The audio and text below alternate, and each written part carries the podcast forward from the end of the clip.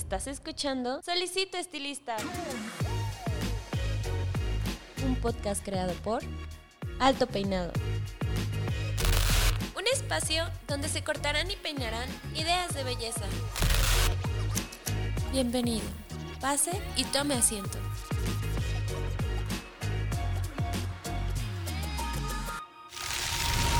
Este episodio es patrocinado por Cold Brush, la nueva herramienta de Babyliss Pro para obtener un cabello saludable. Cold Brush hidrata, suaviza y mejora la condición del cabello.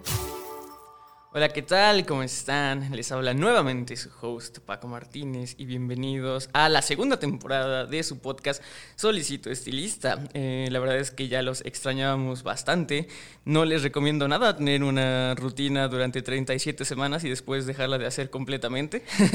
les va a dar una crisis existencial demasiado fuerte, pero afortunadamente estamos de regreso. Eh, recibí muchos mensajes de ustedes eh, durante el episodio final. Sé que les gustó mucho y ya querían que regresáramos y pues estamos aquí. También muchísimas gracias por todos los que mientras no estábamos eh, volvieron a ver los, los, videos, volvieron a escuchar el podcast en Spotify. Todas esas eh, números yo los tengo y sé que lo estuvieron escuchando durante estas semanas y de verdad eh, pues estoy muy agradecido que aún sin sacar nuevo material pues se dieron la oportunidad de volvernos a escuchar o de escuchar los episodios que tal vez no hayan visto. Pero bueno, eh, para empezar esta temporada número 2, al igual que la temporada pasada, pues decidimos traer a un invitado, eh, a un padrino de temporada de turbo honor, de super lujo. Ya lo están viendo en YouTube. Está aquí conmigo Bernardo Santalla, director de Cocoro. ¿Cómo estás, Bernardo? Muy bien, Paco. Muchísimas gracias por la invitación. pues a todos nuestros amigos de, Alto Peinado, a todos los seguidores, pues un gran saludo muy contento de estar aquí con ustedes y dispuesto para, las, para la entrevista, para preguntas. Y muy contento, muy contento de, estar con ustedes. Una, una revista de, de pues, mucha experiencia, más de 50 años en el mercado. La verdad, gran difusión. Estoy muy contento me han invitado. Gracias. No, nosotros estamos, eh, somos los que estamos contentos por tener eh, pues a alguien que su marca yo considero que es pilar, porque estoy seguro que eh, tal vez si vieron en, el, el, título de la entrevista y tal vez hay alguien que no conoce o no te conoce por, por tu nombre, estoy segurísimo que conoce el nombre de tu marca, Coco. Entonces, me gustaría que comenzáramos a hablar de tus inicios, que sé que seguramente van muy ligados con los inicios de tu marca. Entonces, ¿por qué no te introduces a todas las personas que no te conocen a ti o a tu marca. pues bien, sí, soy el director de, una marca que se llama Cocoro que creamos hace más de 31, 32 años ya. Eh, creamos con la intención de, buscar los mejores productos para la peluquería en México, ¿no? ¿Y cómo empezamos? Bueno, de una manera muy simpática. Eh, tomamos una distribución de unas revistas, eh, hablando de revistas precisamente, tomamos una, una revista, no sé si puedo decir marcas, pero bueno, una revista de peluquería que se llamaba Passion, de origen japonés, que traía una distribuidora también que, estaba aquí en México. Y empezamos con esa distribución, ¿no? Prácticamente en la calle, visitando salones, a pie, ¿no? Este negocio, pues gracias a Dios lo empecé de cero y de lo cual me enorgullezco muchísimo. Y bueno, la verdad es que es un logro. Eh, así eh, pude conocer la industria, pude conocer los salones, ¿no? En lo que en esa, en esa época había, las, las carencias que había y todas las grandes ventajas, ¿no? Que hay en México. Pero bueno, el negocio lo lo empecé de cero, no es un negocio que venga de familia ni nada, lo empecé de cero y pues prácticamente lo he caminado, he caminado todo el tramo hasta, hasta, hasta donde hoy estamos, ¿no? Sí, empezamos con esa revista, con la distribución de estas revistas que íbamos y vendíamos a los salones. Muchos de nuestros amigos se, acordarán de mí, evidentemente mucho más joven que, que ahora, ya con algunas canas encima. Pero bueno, eh, así empezamos a conocer la industria y, pues siempre con el entusiasmo de, emprender, de emprender un negocio, de hacer, de hacer cosas nuevas, me empecé a dar cuenta que los estilistas, pues había, había grandes estilistas, grandes artistas en ese, en ese entonces, pues estaba José Luis Ramírez, eh, pues Roberto Pérez, Pupi, que eran, ya sabes, bueno, Conchita, líderes, líderes absolutos de la industria y referentes, ¿no? Ya en las zonas de, de las lomas, pues un Ken, ¿no? Un Jean-Marie, eh, eh, Noel, Noel Serra, ¿no? Grandes, grandes peluqueros, que todos ellos pues viajaban mucho, gracias a las grandes compañías, viajaban y por ellos mismos, pero en México no había una conciencia de herramientas de alto perfil. ¿no? Yo cuando empecé a viajar a expos, a viajar a convenciones, me di cuenta que había un mundo que hoy aquí en México, no, bueno, en ese entonces no se, no se conocía, ¿no? Tijeras de alto de alto perfil. Y cuando empecé a conocer una marca, eh, tijeras de alto perfil, me enamoré, me enamoré del concepto, me enamoré del performance de, la, de las tijeras y en general de las herramientas de calidad. Sí, y aparte mencionas algo, algo bien interesante, ¿no? De cómo eh, en tus inicios el, esta manera de llevar eh, la distribución de, de productos de belleza era casi casi de puerta en puerta, ¿no? Me, me, me comentabas. No, no casi casi, era, era, era de puerta en puerta y la verdad es que era un poco pesado porque las revistas pesan, bueno, ustedes lo saben más sí. que nadie, las revistas pesan, el papel pesa muchísimo uh -huh. y llevar una caja de revistas de que era un catálogo de peluquería pues era un, un, calvario, pero bueno, eh, gracias a Dios así, así empezamos, así nos hicimos. Sí, y también me encanta algo que mencionaste, que durante, durante esa época que, que, precisamente estabas de puerta en puerta, te diste cuenta de las carencias que existía dentro de, de, la, de la, herramienta profesional, ¿no? Y creo que me, me, gustaría un poco centrarme al principio en eso, ¿no? Porque muchas veces, y lo hemos dicho a lo largo de todos los otros 37 episodios, eh, mucha gente piensa que es fácil llegar a, a, al estilismo y, y si bien es una profesión que es muy noble y acoge a todo mundo, creo que sí es fácil llegar, pero hay que saber llegar, ¿no? Y hay que saber llegar con una herramienta que, que si bien tal vez no sea como tú decías, de alta gama, pero que pueda ser lo suficiente o, o que cubra la necesidad, ¿no? De, o ese hueco de carencia que hay para una herramienta, pues, buena, ¿no? Y, y te diste cuenta de eso Desde, desde el inicio, o sea, tú llegaste diciendo como, este es mi catálogo y tengo, o querías vender como, no sé, la mejor tijera, pero te dabas cuenta de que tal vez la gente no quería dar ese paso. Te diste cuenta que tal vez eh, se iban como por la más baratita y tuviste que decir, bueno, o sea, sí hubo un, un shock entre lo que tú esperabas que la gente comprara y lo que al final te compraban. Bueno, un shock total, uh -huh. total. Era, eras de cuenta que una, una, tijera en ese entonces costaba eh, 50 pesos, 100 pesos, una, una tijera en el, en el centro, uh -huh. eh, pues de, de, bajo, de bajo performance, de, baja, de bajo nivel de calidad, y la que nosotros vendíamos costaba mil pesos, ¿no? 800 pesos. Uh -huh. ¿no? Entonces ten, tuvimos que hacer una labor titánica explicándole a, a, los estilistas, a los salones, yendo salón por salón, obviamente pues no, no pudimos tocar todos, pero tiene esa cualidad del estilista, ¿no? Que difunde las, las cosas que, que de ver, él de verdad cree y empieza a atesorar, lo difunde a sus amigos y se empezó a hacer, una, un, pues, se empezó a correr la voz de quiénes éramos, ¿no? Pero fue, fue un trabajo titánico, ¿no? Dar a entender que por qué una tijera era de mucho mejor eh, rendimiento y calidad y performance que una tijera de, de 50, 100 pesos a una tijera de 800, ¿no? Pero la verdad, gracias a Dios, el, el mercado lo ha entendido, ha sido muy noble con nosotros, no estoy más que agradecido. Y claro que es difícil, ¿no? Empezar en el mercado, eh, entender, entender la idiosincrasia del, estilista y del peluquero en México. Es, es, complejo, este, pero la verdad son gente de primera, ¿no? Te perdonan cualquier cosa, son gente muy noble. Yo, yo estoy feliz, eh, decidí, bueno, nunca en mis sueños no era dedicarme a esto de la peluquería, de la, del estilismo, no, no, estaba planteado porque ni siquiera lo conocía, ¿no? Pero una vez que me fui metiendo, vi las cosas que me, que me gustaban y bueno, tengo grandes amigos de más de 30 años, ¿no? Sí, y de hecho, exacto, creo que eh, me surgió esa duda, o sea, realmente eh, empezamos hablando de, de, cómo surgió la idea de, de, empezar Coro, pero exacto, dentro de tu background o dentro de tu contexto, ¿no tenías un acercamiento con la belleza antes? No, no, okay. no, no, ninguno, o sea, te digo que empecé a conocer los salones prácticamente a pie, caminándolos, metiéndome, obviamente rompiendo esa, esa, resistencia de entrar a un salón, en que en ese entonces eran empresas pues, constituidas, ¿no? Formales, y no es fácil, ¿no? Llegar a un peluquero que está en la silla y que está, que está trabajando a quitarle tiempo. Tienes que entender cuál, cómo es el mercado, cómo se comporta, esperarlo, esperarlo a que termine. Ya, pero fíjate que ese tipo de cuestiones de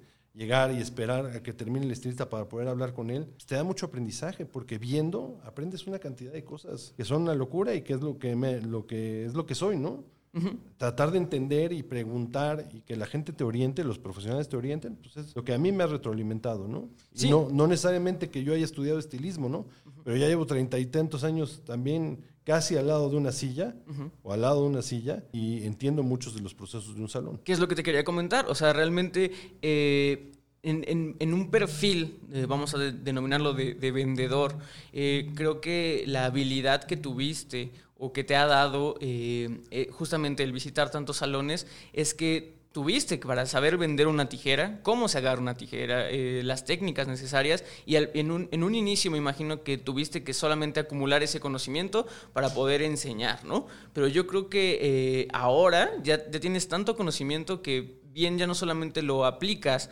para poder eh, vender un producto, ¿no? Con la finalidad, sino también podrías enseñar a alguien que, que, no sabe agarrar una tijera, que no tiene una buena técnica, ya podrías incluso hasta corregirlo, ¿no? Sí, sí, la verdad es que, Paco, eh, ha sido un punto que nos ha distinguido, eh, aportarle siempre al estilista algo adicional, ¿no? Ellos son profesionales, son, son artistas, saben muchísimo de lo que hacen, pero luego también tienen, tienen carencias, ¿no? Y como no hay una escuela que les enseñe a los a los estilistas en México acerca de herramientas. Por ejemplo, en Japón he oído que, que las, las, las, academias te enseñan perfectamente a conocer tus herramientas, tus secadoras, tus tijeras, tus cepillos, por qué, cómo escogerlos, para qué te sirven.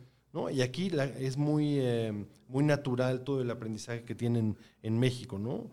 Eh, ya sabes que se sienta el asistente al lado del peluquero y el peluquero le va explicando o muchas veces no le va explicando este, cuáles son los procesos, pero si no, él va entendiendo y va aprendiendo eh, viendo. Sí, claro, que es lo que he mencionado en otros eh, episodios, ¿no? Que realmente la peluquería muchas veces sí es esta, o tiene el concepto de profesión como lo era en, hace muchos años, que era como de generación en generación, ¿no? Ahora tal vez no sé qué en la generación familiar, pero sí en el asistente que, que está al lado tuyo, ¿no? Y como tú decías, muchas veces aprendes incluso hasta de vista. Seguro. Muy empírico.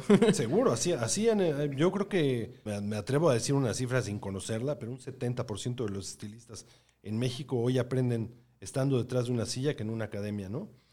En algunos aspectos es bueno y en otros es eh, bastante negativo, ¿no? Porque siempre falta la, la formación eh, profesional, ¿no? Que te digan cómo pararte, entender qué afectación tiene, por ejemplo, en tu cuerpo las herramientas, qué impacto tiene. Eso es súper importante y el estilista al vivir de su cuerpo, al vivir de su físico, sufre un desgaste por no conocer esos pequeños detalles, ¿no? De cómo pararse, cómo tomar una tijera desbalanceado, ¿no? Escoger una, una mala, una buena secadora, un cepillo que funcione, que no funcione y por qué funciona. Ese tipo de cosas, las academias les falta mucho por, por enseñar. Y bueno, nosotros estamos dispuestos de, colaborar con todas las academias, como lo hemos hecho en la industria y, en el boca a boca de los distribuidores, de nuestras tiendas y nuestros vendedores, le explicamos a los, siempre es a los estilistas afectarlos, ¿no? Con una cuestión positiva para que hagan una selección de sus herramientas que lo lleve a ser mejor, ¿no? Sí, claro. Y, esta filosofía como de dejarle al estilista, de darle una, una, plusvalía al estilista,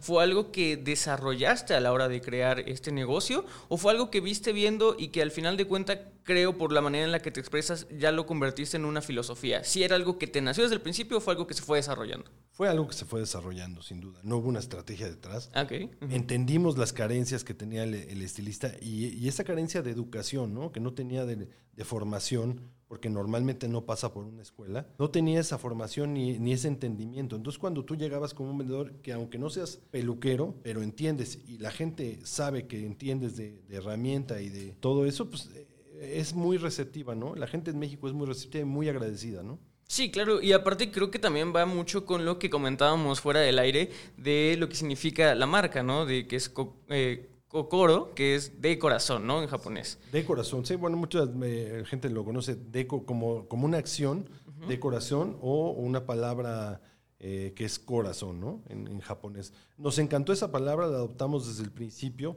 y siento que nos identifica. Somos una, una empresa que de corazón te quiere dar los mejores productos. ¿no? Eh, empezamos con herramientas, luego seguimos con la parte de mobiliario y más adelante hemos seguido con la parte de distribución de, productos y de representación de marcas internacionales eh, a, nivel nacional, ¿no? Y estamos muy contentos y muy agradecidos. Sí, ¿qué, es lo que te, que te, iba a decir? Eh, como emprendedor, creo que el progreso se ha, habido, se ha visto de una manera eh, exponencial, ¿no? Porque vimos y hemos visto cómo justamente empezaste a cubrir un área, que es el área de herramientas, y después fuiste creciendo. Ya cuando habías eh, o tenías bien, bien cubierta el área en general, que es herramientas y mobiliario, pues eh, saltaste a lo que pues yo a mi corta edad ya te conocí, que era como patrocinador de eventos. Yo, yo conocí tu marca a través de las expos a las que íbamos, ¿no? Sí, es correcto. Y, bueno, somos, somos eh, en cuanto a expos, eh, EVE Expo Beauty Show, que es la, la, expo más, más vieja, por llamarlo de alguna manera, que ya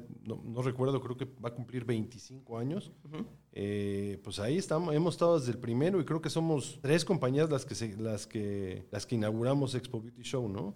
Y inauguramos obviamente con un stand de 3x3. Me acuerdo que y si mandamos hacer una lámina doblada con un acrílico, era terrible y muy feo, pero bueno, ahí... De, por algo se empieza, claro. Sí, sí, sí, empezamos de cero, ¿no? Muy, muy orgullosos. Sí, y, y, como mencionabas, ¿no? Al principio que mucha gente ya te recordará en una versión más joven que tú y con menos canas, pero yo creo que esas canas son de, de experiencia, ¿no?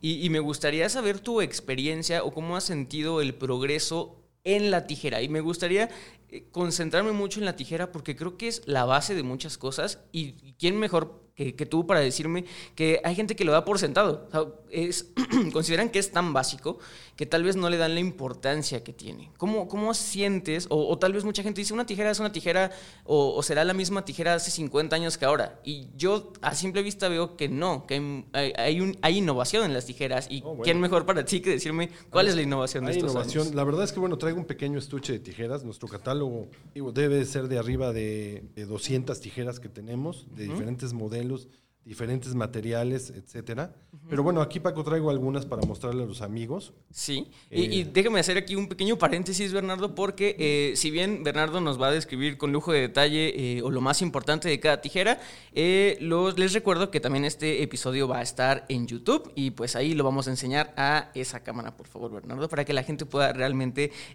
visualmente ver la tijera. Ah, pues mira, este, sí, efectivamente Paco ha tenido una evolución tremenda la tijera. Pues, La, tijera que normalmente yo, con la que, con la que había en México y decidí cuando vi la oportunidad de importar una nueva tijera aquí, era una tijera de, filo transversal, un, una, un, concepto más bien alemán de Solingen, que era un, un muy buen acero, que son súper famosos por tener un muy buen acero.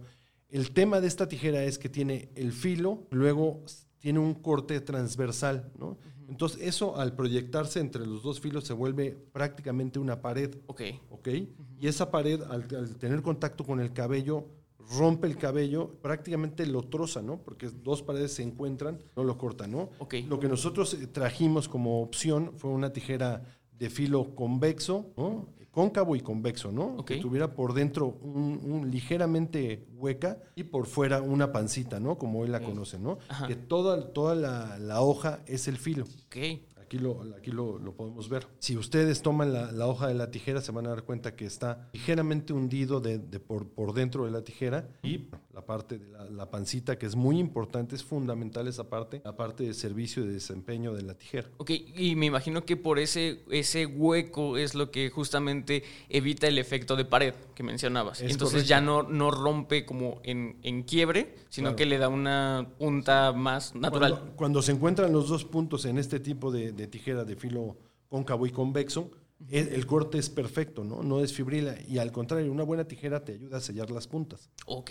¿no? okay Entonces, okay. por eso es importante ir a un buen salón que tenga buenas herramientas. Ya, ya está de más decirte que tienen que estar perfectamente dadas uh -huh. y, y, en perfecto estado, ¿no? Obviamente no debe tener muescas, no tiene que tener caídas.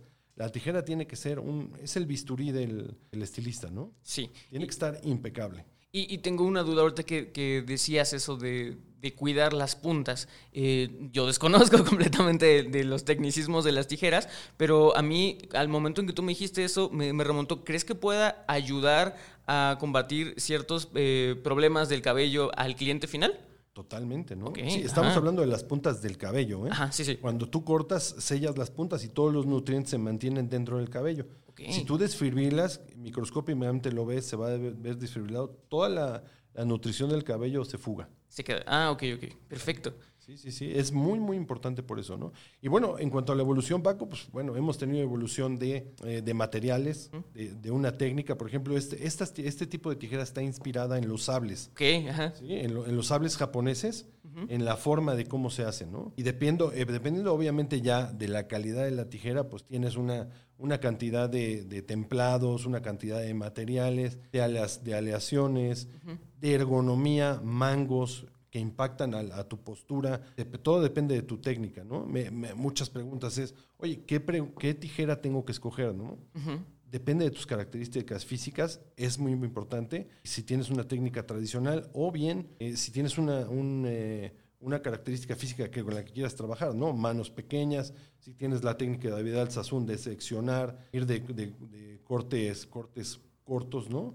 De ir cortando con una tijera de 4.5 que ya hoy prácticamente no se usa, pero hace, no sé, 25 o 30 años era lo que se utilizaba, ¿no? Una tijera pequeñita y hacer secciones e ir cortando poco. Sí, y por ¿no? ejemplo, ajá, voy a meterme en el tema de eh, los metales y de los, de los eh, componentes, porque yo creo que es algo que de inicio mucha gente eh, ha de pensar, o yo pensaría, que un problema muy común es, por ejemplo, la oxidación o qué tanto eh, recurrentes nece- necesitas sacarle filo. Me imagino que eso tiene mucho que ver con el metal del que esté hecho. Seguro. Entonces, eh, si alguien quisiera evitar o tal vez no tenga el tiempo o tal vez no sepa o no es tan meticuloso en el cuidado, lejos, lejos de la higiene, porque como tú decías, creo que eso ya está muy de más. O sea, la gente que no esté ahorita limpiando las tijeras está en un error garrafal. Pero, pero lejos de pues, el desgaste y que la gente tal vez no lo cuide, sea un poco brusca, ¿qué, qué le recomiendas? ¿Qué material es más durable? Pues mira, normalmente nosotros solo manejamos acero quirúrgico, ¿no? Le queremos llamar así de, de esta manera para darle una idea al, al estilista, ¿no? No hay, tiene muchísimo más aleaciones, ¿no? Y aparte, no solo es la aleación o el material con el que está constituido, sino la, la forma de templado, la manera de templado. Nuestro top, por ejemplo, de templado sería una- un templado de damasco. Eh, Sí saben lo, eh, lo que es el damasco, la- como hacían las espadas de los reyes en la Edad Media, que era prácticamente el acero doblarlo como una quesadilla. Digo, perdón el término, está un poco burdo. No, pero, excelente, ayuda mucho a, a Sí, describir. Y esa quesadilla la sigues doblando, la sigues doblando, la sigues templando, ¿no? La templas y le va dando una dureza, ¿no? Y se nota, hay muchos cuchillos que pueden ver en, en tiendas. Obviamente es un material muy caro, muy fino y de alta duración. Pero bueno, ese es el, mayor eh, punto de templado, ¿no? Sí, claro. No, y digo, mi, mi conocimiento de, metales y de aleaciones es, eh, tiene otro enfoque totalmente. Yo lo conozco por eh, en el área musical, cómo se hacen los platillos. Entonces, sí, sí más o menos entiendo cómo, cómo se funciona y cómo se maneja. Pero, por ejemplo, en los platillos de batería es muy importante la ligereza. Eh, en, tu, en tu experiencia, ¿qué es mejor? ¿Una tijera que sea ligera, una tijera que sea pesada o se utilizan de diferentes maneras? Básicamente una, una tijera no tiene grandes variaciones de peso, excepto por, por el tamaño de la tijera, ¿no? Si es 4.5, bueno, tenemos estas medidas que normalmente se utilizan, son 4.5, 5, 5.5, 6, 6.5 y 7. Ese es el rango en el que se debe mover el 99% de las, de las tijeras, ¿no? Evidentemente, si tienes una tijera de 4.5 y una tijera de 7, la variación en peso es, es total, ¿no? Pero bueno, una buena tijera tiene que ser de, de punta a punta de acero quirúrgico, ¿no? Tiene aleaciones de molibdeno, tiene muchas, muchas más aleaciones, pero creo que no es punto, y ni dejamos un punto claro hablando de, de aleaciones de metal. Ok, perfecto. Y ahora me gustaría pasar, ya hablamos de la constitución, me gustaría pasar a la forma, porque yo he visto en las expos unas formas muy tradicionales, he visto unas cosas muy raras, he visto unas cosas ya que parecen sacadas de, pues ya casi parecen este, navajas, ¿no? O sea, Sí, navajas sí. En, cuesti- en cuestión armas, ¿no? Entonces, ¿hay Pues mira, diferencia? Claro que hay diferencia, ¿no? Y esto impacta, digo, eh, va a ser difícil que me pare y que les enseñe, pero por ejemplo es una tijera recta. Ok. Se alcanza a ver en la cámara, digo, para nuestros amigos que nos escuchan en este Facebook. o- No, en Spotify yo creo que sí, recomiendo que después de esto terminen de verlo y se vayan a ver a YouTube. Sí, es importante, ¿no? Esta es una tijera recta, en la que eh, es una, una tijera tradicional, prácticamente la de origen, pero sí afecta tu postura en cuanto a cómo estás parado, ¿no? Y el arco de tu mano, aquí es muy pronunciado el arco de mi mano cuando utilizo una tijera recta.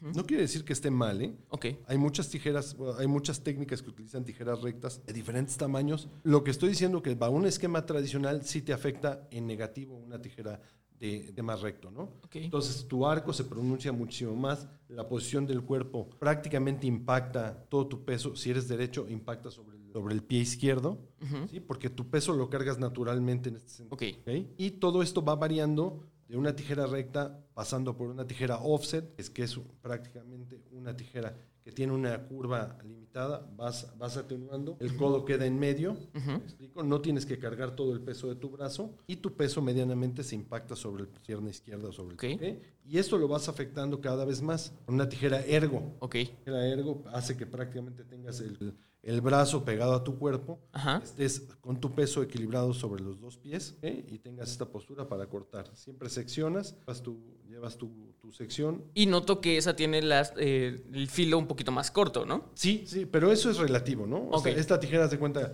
esta línea green que tenemos en Kokoro, la tenemos desde 4.5, pasando por todas las medidas, hasta 7 pulgadas. Ok. ¿ok?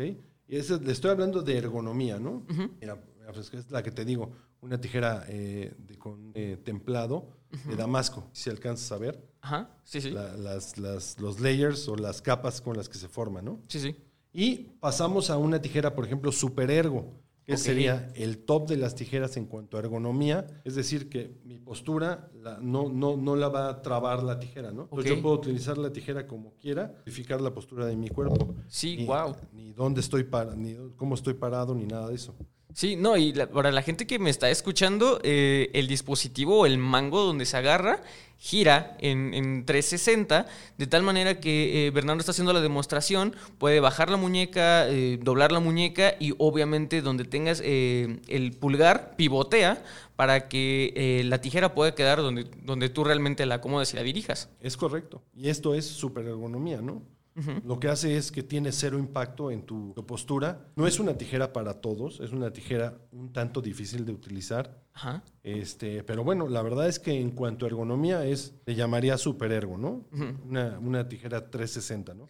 En la que el aro gira 360 grados. Sí, claro, y sobre su propio eje también. Exactamente. Ok, entonces eh, esa sería como de, de tu línea de, de tijeras la que tú consideras que es la top de tops, ¿no? O sea, la creme de la creme. En cuanto a ergonomía. En cuanto a ergonomía. Ok, ajá. En cuanto a ergonomía, sí. En cuanto a templado, nuestro top de tijeras sería una tijera damasco. Ok. Que, es, que es la reina de las tijeras, ¿no? Con una, en una, una forma ergonómica, una, con un templado de damasco. Perfecto. Un metal ¿Y, de damasco. y cuál sería, Bernardo, tu best seller o cuál sientes que es la que la gente eh, más se lleva? Pues fíjate que eh, tenemos, eh, evidentemente por la situación que, que- que estamos pasando, pues las tijeras de, de más accesibles precios, ¿no? Nosotros tenemos una amplia gama de, de tijeras de, que van desde mil pesos hasta 15 mil pesos, ¿no?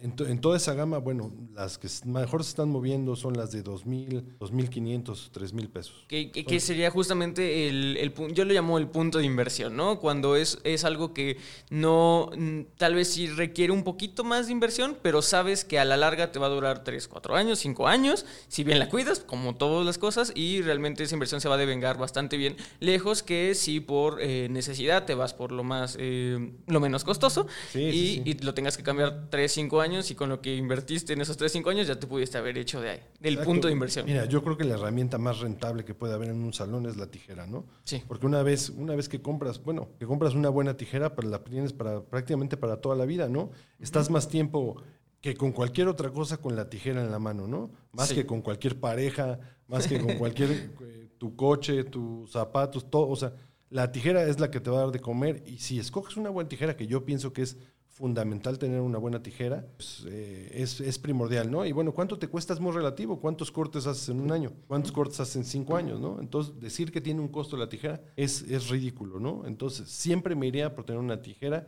y tenerla al 100, ¿no? Mi, mi kit de tijeras. Y me encanta que hayas dicho eso de tenerla al 100, porque es el siguiente punto que quería tocar. Eh, considero yo que el mantenimiento, porque hay mucha gente que dice comprar las cosas es una cosa, ¿no? Usar las cosas es otra cosa completamente, ¿no? Pero mantener las cosas creo que es algo que la gente a veces no se da el, el tiempo para checar. Y hablo de, de cualquier cosa que compres, o sea, sea un coche, sea una casa, sea lo que sea, todo tiene un mantenimiento y la gente es algo que no pregunta. Entonces, aquí te estoy preguntando a ti, Bernardo, No, bueno, ¿cuál sería la oportunidad de, o sea, cómo deberíamos de mantener una tijera? Pues mira, es muy sencillo. El mantener una tijera es, un, es un, eh, una herramienta muy delicada. Es una herramienta que siempre debes tener guardado en un estuche apropiado, que le dé, eh, que le dé cuidado a una caja, ¿no? Que no, se, que, no se, que no se esté golpeando con otros metales ni con nada, que no cortes excepto, excepto cabello. No está hecha para cortar papel, no está hecha para cortar cartón, ni, ni la queratina de las extensiones porque son tijeras tan delicadas que le vas a dar una mella a la tijera, ¿no? Yo el cuidado que recomiendo es muy sencillo, al final del día, bueno, prácticamente después de cada corte limpiarlo, pero al final del día hacer una limpieza un poquito más profunda y ponerle una, una, una gota de aceite, inclusive de máquina, de máquina de, de- de corte o cualquier tipo de aceite apropiado para, para esto, con una gotita en la coyuntura donde se juntan las dos, las dos hojas, ahí aplicas la gota y prácticamente al día siguiente está lista para volver a trabajar. ¿no? Y evidentemente si se cae, pues llevarla, llevarla a reparar de inmediato, ¿no? Siempre es importante tener tu tijera al 100, ¿no? Con el descanso, porque mucha gente no le da validez al, al, por ejemplo, al descanso, ¿no? Que tienen tornillos y se le pierde.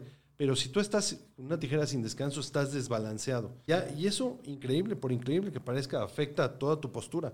¿no? Imagínate, este peluquero puede estar 20, 30 años parado en una silla. Y imaginamos el desgaste que puede sufrir un peluquero si está mal parado o está tomando de manera equivocada. ¿no? muchos, muchos de los problemas que vemos, eh, Paco, en, en, los estilistas jóvenes, es que no saben agarrar una tijera. Parecería ridículo, ¿no? Pero muchos de los de los estilistas la toman de esta manera, ¿no? Tienen volando uno de los dedos. Y, Y con, eso, con el meñique volando. Para la gente que me está escuchando en Spotify, eh, Bernardo dice que la gente lo agarran del dedo anular sí, y con el meñique lo dejan totalmente al aire. lo dejan volando, ¿no? Y esto te genera un desequilibrio tremendo, ¿no? Cuando estás cortando y eso te impacta el, al- la modo en que estás parado. Ok. Y obviamente en el transcurso, o sea, ahorita no lo van a sentir, pero en el Claro, transcurso no de lo- unos 20 años ya. Sí, no lo van a sentir en un, dos o tres meses, ¿no? Pero en el transcurso de los años es eh, fundamental. Ok, ahora vamos a hablar del, del post-uso, ¿no? Porque hab- hablamos del mantenimiento, pero como cualquier cosa, todo tiene un, un punto en donde deja de, de funcionar, eh, o en este caso, eh, me imagino que el, el problema más común es que no tengan filo, ¿no? Eh, ¿Cómo se puede arreglar eh, el, tema del filo? Mira, el filo se arregla muy fácil. Tenemos máquinas que pulen. Bueno, se ha dado un poco el mito de que se, las tijeras se afilan con láser. Eh, no, no se afilan con láser, se, se afilan con unas hojas de diamante especiales. Y es por eso uno de los puntos que les decía que la pancita esta, que de la parte eh, alta de la tijera, de la parte superior, es muy importante que tenga una especie de pancita porque esas hojas las vas, las vas devastando hasta, hasta llegar al... Si tienes una muesca, ir, de- ir, ir tomando esa muesca, que el filo esté completamente pareja, ¿no? Desapareciéndola. Entonces es importante que tengas e- esa pancita que te permita desarrollar ese filo, ese desgaste que vas a hacer en la hoja para nuevamente emparejarla, problema de caída que tuvo. Entonces me imagino que eh, el tema de, de la máquina esta que, que pule, pues obviamente eh, la opción óptima es llevarla a servicio técnico, ¿no? Sí, es importante. Nosotros en Cocoro tenemos un servicio técnico especializado. Prácticamente le damos servicio a cualquier, a cualquier marca, preferentemente Cocoro, porque la diferencia con Cocoro es que nosotros tenemos todas las piezas de reemplazo, ¿no? Ok, ok. Desde eh, los tensores, las gomas, ¿no? muchas de las tijeras que nosotros tenemos tienen valeros internos. Ok. Tienen, tienen valeros internos, nosotros los tenemos. Y es importante que tu tijera la tengas al 100. No puedes, no puede no traer un- una, una, una goma, un elemento que le haga falta, ¿no? El tensor, la goma, la tensión. Es muy importante, por ejemplo, Paco, la tensión en una, ¿no? Que la gente sepa cómo se debe de, de tensar una tijera es fundamental, ¿no? Y la tensión es soltando la hoja que más peso tiene, la que trae el descanso, Ajá. la abres por completo y la sueltas y que no se cierre al, Al cien. al dejarla caer. Ok. Que, Esa que es la ¿eh? que tiene que haber un espacio entre hoja y hoja. Tiene que dar un espacio de alrededor de 3, 4 centímetros. ¿Ok? Un, poquito, un poquito más que esto, de esta manera. Ok, esa es la tensión. Porque, ¿qué pasa? Si tenemos una, una tijera muy desajustada, lo que va a hacer es que los filos se van a encontrar y se van a empezar a desgastar de manera dispareja. Sí, sí, ¿ok? sí. Van a estar muy sueltos, se van a empezar a, a- a- tocar entre ellos y van a empezar a desgastar de manera pareja, ¿no? Entonces la tienes que tener de manera justa, la tijera, para que no se desgaste. Ok, entonces, sí, de manera óptima, si de repente tu tijera llega a no tener filo, lo mejor es llevarlo a servicio técnico y no intentar nada en casa, ni, ni, ni realmente, porque le podrías echar a perder tu tijera Efectivamente. completamente. Y una de las evoluciones, volviendo un poco a la pregunta anterior, era, por ejemplo, muchas de las tijeras que teníamos en el pasado tenían una especie de microdentados. Ok, Mucha gente decía que era de autofilado. En realidad no, no era de autofilado, pero sí se llegaban a encontrar los filos y generaba un desgaste disparejo. Era más para detener el cabello y que se cortara, ¿no? Eran las tijeras de corte transversal. Ojo con eso, porque esa tijera se va desgastando al, ten- al encontrarse los filos, se va desgastando y va generando un hueco que eso, al, al encontrarse, desfibrila el cabello y hace que, que tengas mucho más pérdida de nutrientes, un cabello desfibrilado, ¿no? sí, que es lo que hablábamos al principio. Es lo que hablamos al principio, sí, pero sí se me olvidó y es un punto muy importante. Son tijeras que no son preparadas para, para profesionales, ¿no? Ok. Y creo que hoy lo que más tenemos que hacer es cuidar a los pocos clientes que están llegando. Tenemos que cuidarlos como oro molido, ¿no? Y que se vayan con una experiencia. Inclusive este tipo de cuestiones, explicárselas al, al cliente, ¿no? Que el cliente sí, claro. sepa y que el cliente se vuelva un conocedor para que sepa que tú eres una persona que invierte material, que valora lo que valora al cliente invirtiendo en, en su material. Sí, claro, y aparte yo siempre, eh, en todos los episodios lo digo, siempre hay que buscar la manera en la que tú le puedas hacer saber al cliente por qué cuesta o por qué cuesta eso tu, tu servicio, ¿no? Mucha gente dice, es que no me lo pagan si lo pongo a cierto rango de precio. Ok, bueno, ponlo y explica no solamente con certificados, sino también este tipo de conocimiento eh, es un punto, es un punto de venta claro si saben que lo dominas, ¿no? Exactamente, ¿no? Te da un valor completamente, porque es una concepción de tu trabajo que realmente no tienen el resto de los estilistas. Pues creo que es importante que todos esos valores, utilizar un producto profesional de, con buenas capacidades, con buenos ingredientes, que le expliques qué le estás poniendo y por qué, ¿no? Y solo de esa manera vamos a empezar a, a- a separarnos de productos de autoservicio o de tiendas departamentales al profesional, ¿no?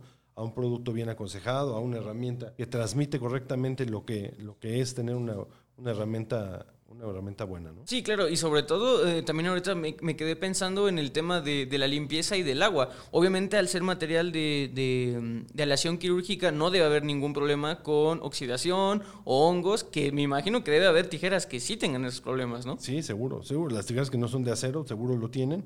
En este caso no, no tienes ningún, ningún Exacto. Y en el caso de dejar un año, un año o dos años la tijera en un cajón humedad, se pudiera formar algo de, de oxidación en la parte superior, pero se quita con un paño. Ok, o sea, no se integra el material, ¿no?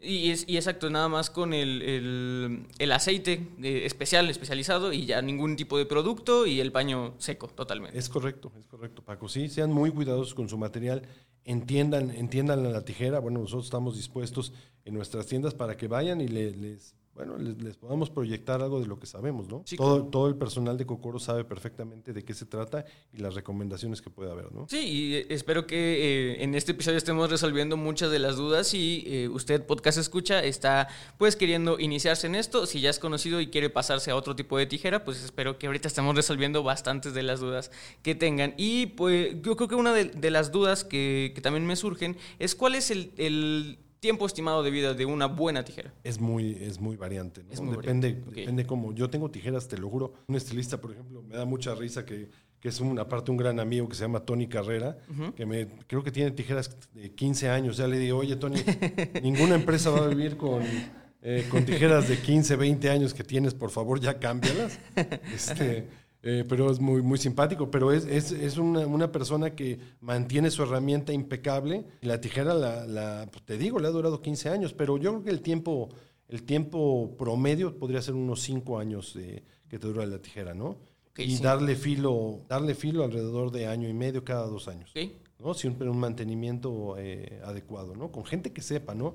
Porque, bueno, ya, ya los estilistas han llevado unos chascos dándole a los señores, por ejemplo, de la calle, que afilan cuchillos, Ah, que afilan con piedra. sí, ajá, con piedra. Pues bueno, dejan, dejan sus tijeras como si fueran unos palitos terribles, ¿no? Y esa no es un afilado apropiado, ¿no? Servirán y serán muy buenos para otro tipo de labor, pero puntualmente para este tipo de tijeras el- es muy abrasiva la piedra con la que trabajan y desgastan y devastan todo el, el acero de la tijera, ¿no? Sí, claro. Y, Y no, y no concepcionan la parte de, de la- de lo cóncavo y lo convexo de una tijera, ¿no? Lo que decir, ajá. Una tijera de, de corte japonés que es as- así como la conocemos. Sí, y, y pues bueno, eh, quisiera pasar, Bernardo, porque se está empezando a acabar un, un tanto el tiempo que tengo entre puntos, pero eh, quedándome, o, o más bien, eh, pues sí, pivoteando dentro de las herramientas que yo voy a llamar analógicas, que no requieren una corriente eléctrica para funcionar del estilista, pues también están eh, las famosas navajas, ¿no? Eh, ¿Tienes navajas en tu catálogo de, de Kokoro? Sí, claro, somos distribuidores exclusivos de la marca Feder. Ok. Es una, una, una navaja japonesa que tiene prácticamente un protector, ¿no? ya se utiliza bastante, hace bastantes años. Es una, una, navaja que prácticamente tiene un protector para no cortarte ni nada, pero todo el cabello que metes a esa navaja corta al 100%. Ok, y entonces me gustaría, para no dejar eh, em, pues a todos los podcast escuchas que tal vez están o tienen su, su, herramienta favorita, ¿no? Porque yo sé que mucha gente dice, es que yo no corto con tijera o mis clientes no les gusta que corte con tijera, sino con navaja porque hago más cosas. Eh, me gustaría saber entonces, ahora sí, eh, en una navaja también hay tantas variantes, ¿qué variantes existen? Que, que si también hay de ergonomía, porque obviamente yo creo que a diferencia de la tijera, no debe de haber tal vez una técnica tan dispersa, porque pues, realmente nada más es un solo mango, ¿no? Sí, eh, no hay tanta técnica, o sea, sí hay ergonomía en las navajas, pero al final lo que yo he visto en mi experiencia es que el estilista eh, toma la navaja prácticamente sin ninguna una cuestión ergonómica, ¿no? La toma prácticamente de todo el mango y va, va desvaneciendo, va cortando, ¿no? Lo que hay que tomar en cuenta es que a diferencia de una tijera, a diferencia de una navaja, una, navaja siempre va a crear textura, ¿no? Por la forma en la que la manejas, porque no puedes manejar una línea, ¿no? La, no la contienes. Una navaja siempre, eh, siempre te va a generar textura en la, manera en la que cortas. Okay. Y, otra vez nuevamente eh, preguntando sobre la innovación, me decías que tienes esta, esta marca que ya trae como una especie de, empaque. Sí, una, especie de protector, unos, una especie de dientes que no, mucha gente lo confunde que, con que sea una, unos dientes de textura como una tijera de entresacar o de textura. ¿no? Estos dientes en las navajas tienen una función distinta en las tijeras y en las navajas, ¿no? Prácticamente en la navaja es un protector para que no te cortes. Ah, ok. Y en las tijeras sí es una cuestión de textura, ¿no? Va a decirlo de alguna manera burda, se selecciona un, un, cabello sí y un cabello no en la parte de tijeras de texturizar, ¿no? Ok. Eh, Tenemos que pasar a la parte de tijeras de texturizar, que es, bueno, nos podríamos pasar un día hablando de... Siempre pasa, ¿eh? no te preocupes. Este, pero bueno, es muy importante las tijeras de texturizar que, que, también valoren la punta del diente con la que están cortando, es el porcentaje también que puede cortar, ¿no? Hay dientes que están en B, que están en U o que están chatos. Todo eso tiene diferentes eh, impactos en el cabello que toma para cortarlo. Si quieres este, hacer una breve explicación de cada uno, yo con mucho gusto. ¿eh? No sé si se vea, pero por ejemplo, se va a ver. No sé, aquí le están haciendo zoom. ¿Sí? Ah, bueno. Esta tijera tiene un, una, un equilibrio del punto de, corte, ¿no? En todo, en todo lo que cae de cabello en estas, estos dientes es lo que se corta, ¿no? Cuando, cuando la navaja guillotina y el cabello está posado sobre estos dientes, esta es lo que parte, esto es lo que, esto es lo que corta, ¿no? Esta tijera para nuestros amigos corta un aproximadamente un 35%. Ok. Un 35% del total del cabello que colocas sobre esta tijera, corta un 35%. Y bueno, te vamos de entre 50 y 35% de la cantidad de cabello que, toma y corta. Ok, entonces eh, eso también me abre a mí mucho em, el panorama de, herramientas que pueden tener. Y creo que la, siguiente pregunta que te quiero hacer es, eh, ¿qué kit eh, para personas que inician, sobre todo que inician, porque son generalmente las personas que buscan mucha información y, tengo eh, pues el precedente de que muchas de las personas que nos escuchan son personas que tienen muchas dudas sobre el mundo de la belleza, porque obviamente no hay tantos recursos online o están muy dispersos. Entonces, como un kit de iniciación, eh, ¿Qué herramientas análogas, refiriéndome a navajas, tijeras, les recomiendas tener y que, de, qué, de qué variedad? Pues mira, yo, yo evidentemente recomendaría un kit de tijeras Kokoro. claro, sí, claro. Discúlpenme, pero no conozco otro mejor. Este, y bueno, que, yo recomendaría que eligieran una tijera al menos que sea offset, ¿no? Un par de tijeras, una, una tijera de texturizar o de entresacar, como se le conoce, de 35% de corte, y una tijera de, de 5.5 pulgadas ¿no? Que es, ahí van a empezar a entender qué es lo, cuáles son sus requerimientos y hacia dónde va su técnica y cómo la van a empezar a enriquecer a través del tiempo, ¿no? Okay. Eh, yo, yo recomendaría que empezaran con algo módico, o sea, no que se vayan a tijeras de 4 mil, 5 mil pesos, me parece que no es adecuado, me parece que ese gusto hay que, hay que irlo adquiriendo con el tiempo, ¿no? Y esa inversión tiene que ser muy valorada, ¿no? Por ustedes y por sus clientes. Sí, sí. Yo invertiría en un kit, no sé, 2.500 pesos, 2.000 pesos, sí invertiría un dinero considerable, porque es mi vida, es mi trabajo y es a lo que me voy a dedicar, pero tampoco me iría estratosféricamente a comprar una tijera de, de 15 mil pesos, me parecería que sería un absurdo empezando, empezando en, la, en la carrera, en la industria. Claro. Entonces sería moderado, escogería una tijera de, de, calidad seguramente. Sientan la tijera, la tijera les habla, ¿no? Abran y cierren una tijera o escuchen la tijera, sientan la tijera, tiene que ser un movimiento muy suave y continuo, no tiene que haber puntos de contacto, ¿no? tiene que ser una experiencia muy placentera el, el abrir y cerrar una tijera, ¿no? Eh, y en una tijera japonesa se siente luego, luego, ¿no? Se siente la precisión, se siente la exactitud. Eso utilizan mucho su sentido común, ¿no? Claro. Que es lo que sirvan. Y en cuanto a tamaños, pues depende, ¿no? Si eres una persona de, no sé, 1,50, pues tendrás que escoger. Yo no escogería menos de una tijera de 5 pulgadas, Ok. ¿no? Y dependiendo del tamaño y el largo de tus manos, si vas a tomar una sección, vas a tomar la, la tijera, por lo menos para mí quedaría una tijera de 6 pulgadas, ¿no? 6, 7 pulgadas, ¿no? En la cual tomo la, tomo la, mecha y corto sin llegar a cortarme la, la mano. Ok, ok, ok. Para la gente que me está escuchando en Spotify, es, este punto es importante que lo, que lo vean en YouTube porque creo que sí no hay manera de demostrarlo eh, vía auditiva, ¿no? Entonces Sí, recomiendo claro, que vayan a el, YouTube. el largo de la hoja, Paco, bueno, prácticamente tiene que ser a la par, bueno, paralelo al largo de tus dedos, ¿no? Si excede de gran parte, eh, bueno, tiende, traes una tendencia a cortarte Sí, la claro. mano, Ajá. ¿no? Entonces tiene que ser más o menos de la medida de tu, del largo de tus dedos.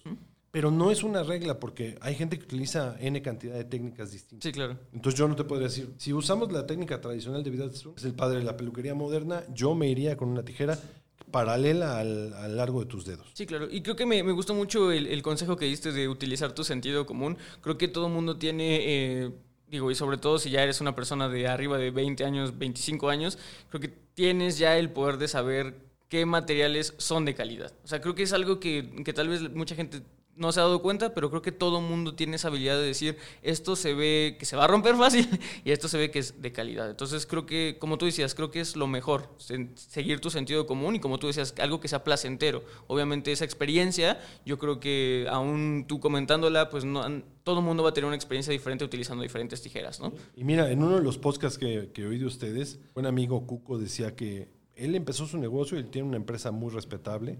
La verdad es que un ejemplo, un ejemplo de vida y un ejemplo de lo que han hecho tanto Cuco. Y decían con qué empezó, con una tijera, ¿no? Con un peine y con una tijera, Sí, sí.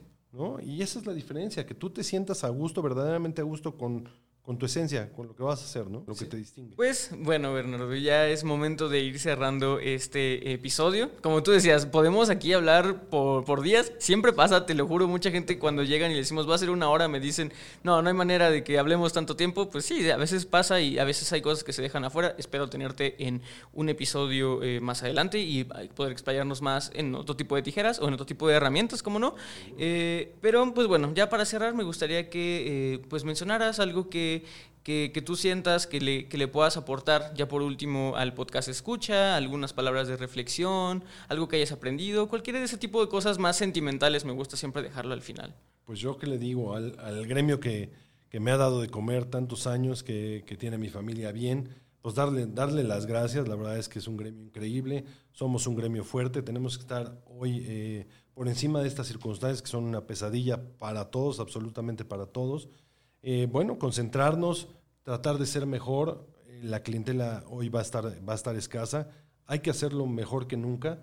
Hay que tratar de, de invertir, no mucho dinero, pero en buenas cosas. Ese es mi consejo siempre, ¿no? De que aunque vayas de poco a poco, invierte en buenas cosas, porque es lo que te, vaya te va a proyectar a futuro como un gran profesional, ¿no? Nada, concéntrense, enfóquense en, en- en el futuro. Tenemos, eh, bueno, todavía unos, algunos meses duros por venir, pero si nos ponemos las pilas, esto va a pasar rápido. Y si hay una industria que se levanta rápido y, que es eh, siempre bastión de la economía, es la, la peluquería ¿no? y el estilismo. Entonces, a echarle ganas, a echarle ganas a todos mis amigos. Eh, sí, exacto, hay que echarle, como tú decías, hay que echarle ganas todos, pero como tú bien decías, que las palabras de esperanza son estas, de que generalmente este tipo de gremio se levanta rápido porque somos eh, y son parte de las, las cosas que necesitan todas las personas en su día a día, ¿no? Sí, sí. Eh, por último, Bernardo, todas tus eh, redes sociales, todo lo que tengas a, a futuro para Kokoro, eh, cualquier cosa que quieras decir, eh, este es tu momento para hacer publicidad de eso. Ah, bueno, este, pues nada, con- eh, a, los que, a los amigos que no conozcan nuestras herramientas como tijeras, navajas, cepillos y el resto de nuestros productos, por favor, conózcanos. Mucha gente tiene la idea de que somos una marca inalcanzable, que somos una marca cara. Somos una, una empresa que busca la calidad y una diferenciación, ¿no? No, no, no buscamos, la verdad, con todo respeto, productos de 50, 100 pesos, porque la verdad es que no le van a aportar nada al estilista. Tenemos una, capacidad de productos que son muy calificadas, son los, los mejores productos a nivel, a nivel internacional en Europa, siempre buscamos esas referencias y en herramientas de traer lo mejor a México. ¿no? Entonces yo les pido que por favor nos den la oportunidad, nos conozcan, los que ya nos conozcan, vean, no somos una empresa inalcanzable en precios, conózcanos, échenos un ojo, tenemos nuestra página web www.cocoro.mx, tenemos tiendas en, Interlomas, Satélite, la Colonia del Valle y en el centro. También ahí vayan y visítenos, por favor.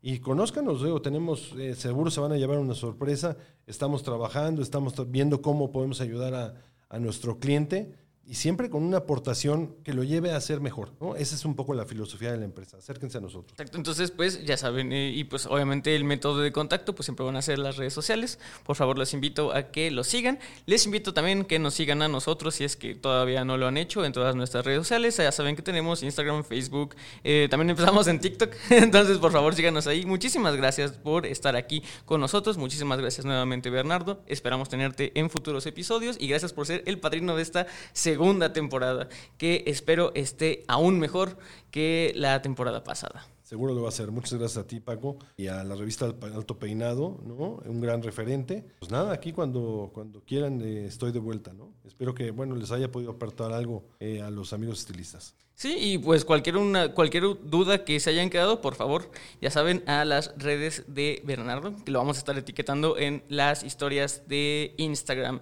Yo fui Paco Martínez, eh, gracias por estar conmigo. Recuerda que la belleza la hacen ustedes. Nos vemos la siguiente semana. Hasta luego. Esto fue Solicito Estilista, un podcast creado por Alto Peinado.